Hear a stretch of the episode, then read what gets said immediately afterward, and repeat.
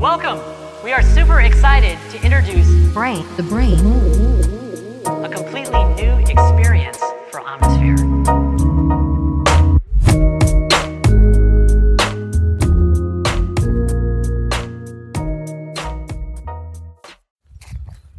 Salut les amis, bon retour dans les podcasts de l'antifragilité. C'est toujours un plaisir de vous parler. Vous parlez toujours à sens unique. Hein. J'aimerais bien que vous soyez là en train de me répondre et de réagir à mes propos. Vous le faites, euh, voilà, dans un second temps. Euh, c'est, déjà, c'est déjà très bien de recevoir vos retours par écrit ou par oral.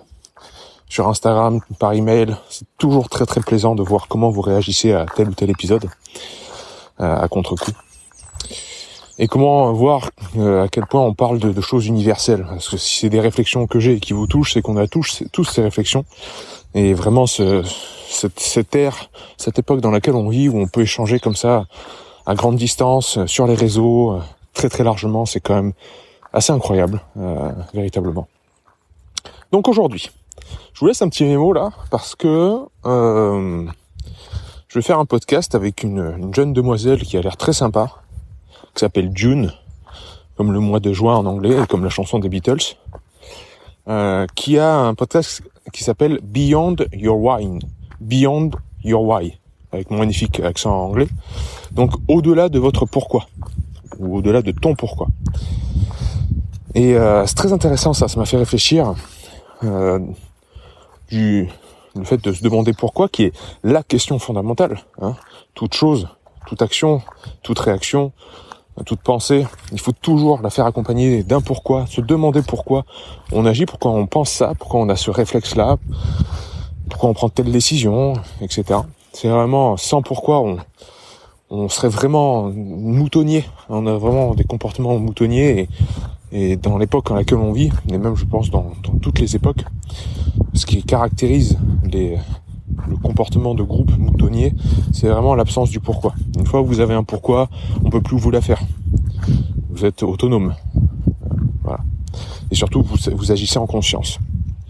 Donc, c'est important le pourquoi. C'est même essentiel. C'est même la question essentielle. Au-delà du quoi et au-delà du comment.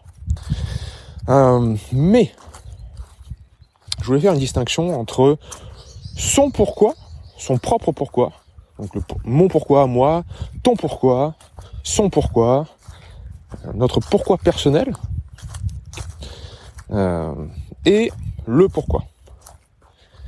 Il y a une distinction à faire là entre établir son pourquoi, le nommer, le caractériser, qui euh, qui peut être selon moi enfermant, euh, malheureusement. Si, si je vous demande pourquoi pourquoi vous faites du sport, pourquoi vous faites de la musique? Euh, vous allez figer une information si vous répondez à une chose qui normalement n'a pas de limite claire. Euh, si on, si on doit définir son pourquoi, définir encore une fois, comme on l'a dit dans les précédents podcasts, ça veut dire pouvoir en mettre une clôture, pouvoir voir bien euh, concrètement les limites mais je veux pas pourquoi il y ait des limites. Si je, si vous me demandez pourquoi je fais du sport, j'ai toujours envie de répondre bah, pour la vie. J'ai toujours envie de répondre à un truc très très large. Hein, je, fais du sport parce que je kiffe ça, j'ai pas vous donner un pourquoi. Et comme le disait Yukio Mishima, les mots sont corrosifs, en ce sens où, à partir du moment où je mets des mots sur mon pourquoi, je vais m'enfermer dans une bulle. Je vais l'enfermer concrètement dans une bulle. Donc ça, c'est son propre pourquoi, selon moi, il devrait pas avoir euh, de mots. il faut l'incarner, son pourquoi. Il est très important. Mais comme dans le bouddhisme, euh, où on, généralement Bouddha ne nomme pas les choses, il parle par négatif. Il parle ce n'est pas ceci, ce n'est pas cela, au lieu de dire c'est ceci, parce que s'il dit ce que c'est, il pose une limite, il fait une réflexion qui est duel, c'est-à-dire il y a le pourquoi et puis il y a le reste. Ben non, je veux inclure le reste aussi. Je veux pas qu'il y ait de séparation. Je veux pas créer deux mondes. C'est le même monde hein, dans, lequel vivent à la fois mon pourquoi et le reste des informations. Donc je veux pas le nommer. et dans le Tao aussi, la voie du Tao, on ne nomme pas le Tao. Euh, si on commence à le nommer, à faire qu'il est l'un, donc c'est-à-dire il est l'unique, il est le concept, etc., eh bien on fait émerger ses limites aussi. Euh, puisqu'à partir du moment où on pose un mot, on pose un concept, on en fait quelque chose. Alors que normalement, c'est le tout. Et même le, fait de dire le tout, euh, pour l'esprit humain, c'est presque impossible de se représenter le tout. Puisque le tout implique le rien. C'est-à-dire, si je vous dis réfléchissez au tout, normalement, vous allez faire une grosse, grosse bulle dans votre mental, dans votre tête, et imaginez euh, voilà, l'univers sous forme de bulle, sous forme de un cercle gigantesque, dans lequel il y aurait tout. Mais en dehors du cercle, il y a quoi? Bah, il y a le tout aussi.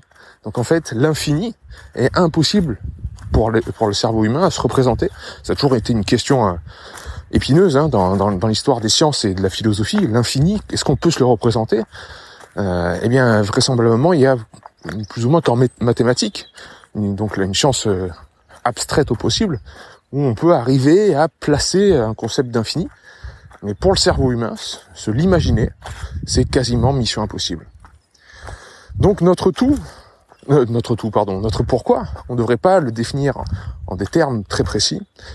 Et euh, je reviens sur euh, sur le monde de l'exercice physique, par exemple, mais ça peut être tout un tas de choses où on est très souvent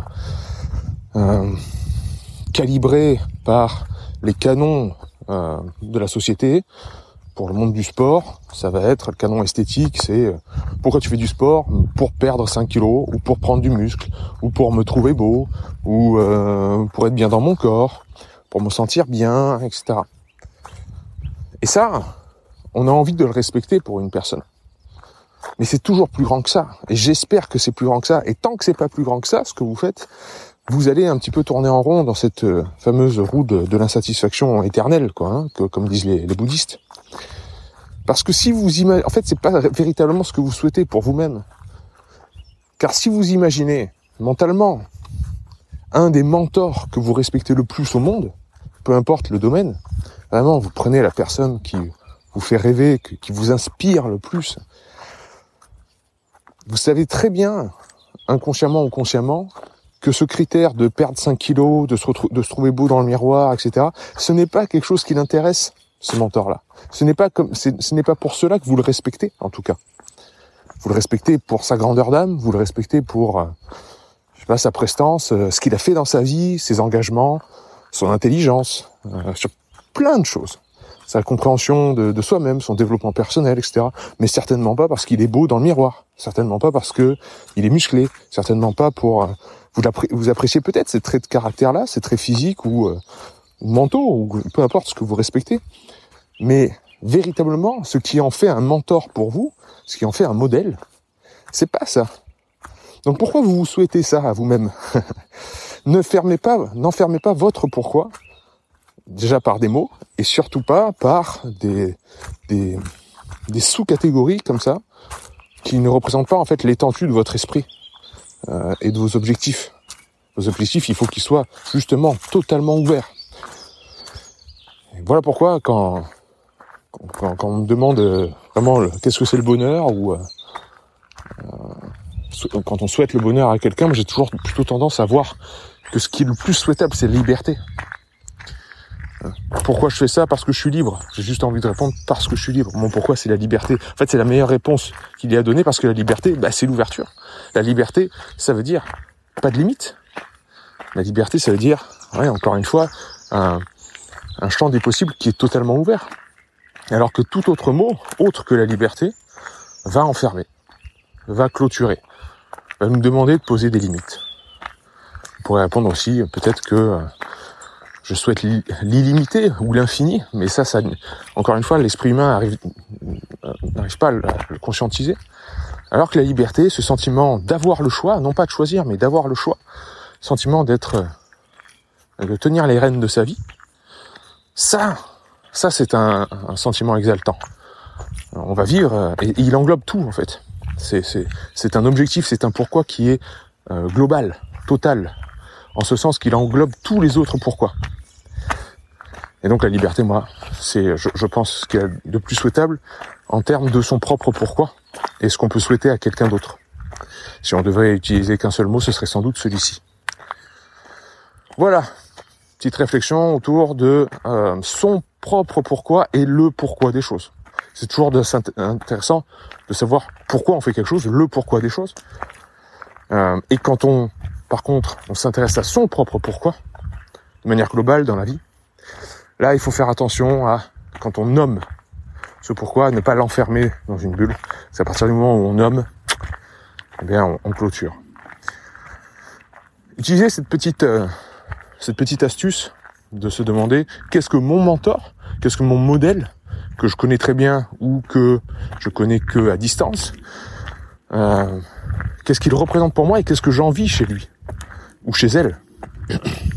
Qu'est-ce que j'envie chez cette personne?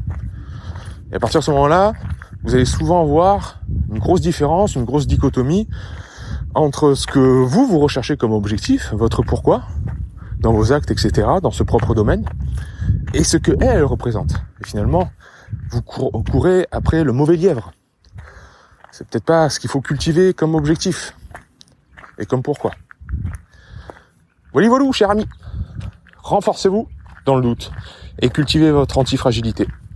Je vous embrasse.